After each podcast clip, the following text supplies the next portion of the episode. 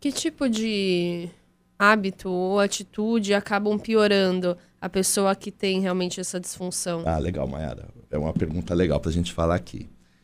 Bom, o principal problema que a gente vê como gerador de disfunção é o rangimento e o apertamento. Então, quando a gente dorme e range os dentes, a gente realmente usa toda essa estrutura de mastigação de uma maneira além do limite. No apertamento, quando a gente simplesmente por tensão força um dente no outro, a gente faz um processo muito parecido ao rangimento, só que não desgasta dente. A gente pode fazer apertamento tanto noturno quanto diurno. Diurno a gente consegue controlar. Então, quem está nos ouvindo e durante o dia costuma apertar um dente no outro, começa a se concentrar para não fazer tanto. À noite já é, já é um pouco mais difícil. É difícil você identificar, só quando os sintomas aparecem. Exatamente. Mesmo. Aí tem outras coisas, por exemplo, quem tem mordida torta, né? Às vezes as pessoas elas querem usar aparelho só por estética, só porque os dentes da frente, né? Olha mais o dente da frente, o dente do fundo não tem importância. Não, não, os dentes do fundo são tão importantes quanto ou mais. Porque a mastigação tem que ser certa para não gerar disfunção.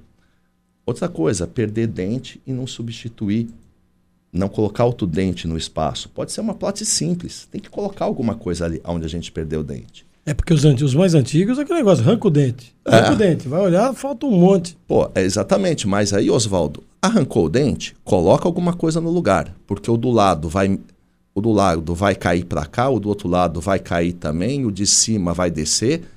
Os dentes se encostam, eles se buscam. E aí a pessoa que antes tinha uma mordida certa fica com a mordida toda errada em decorrência aí, da perda de um dente só. Aí morde bochecha por dentro, aí, machuca a gengiva. Aí afeta aí a mastigação também. Exatamente. Então são vários fatores. Mastigar mais de um lado do que do outro, Mayara, isso aí também não pode. A gente tem que mastigar dos dois lados por igual. Quem tem problema de um lado, geralmente usa mais o outro. É que nem a gente pisar numa perna só. né? Uma atrofia e a outra a, e a outra a gente estoura, né? E, por exemplo, mascar chiclé, mascar chiclé o dia todo é péssimo. Nós temos uma estrutura mastigatória que foi criada para a gente usar o quê? Talvez por duas, três horas por dia, que é durante a mastigação. E quem masca chiclé o dia todo? Usa isso cinco vezes mais.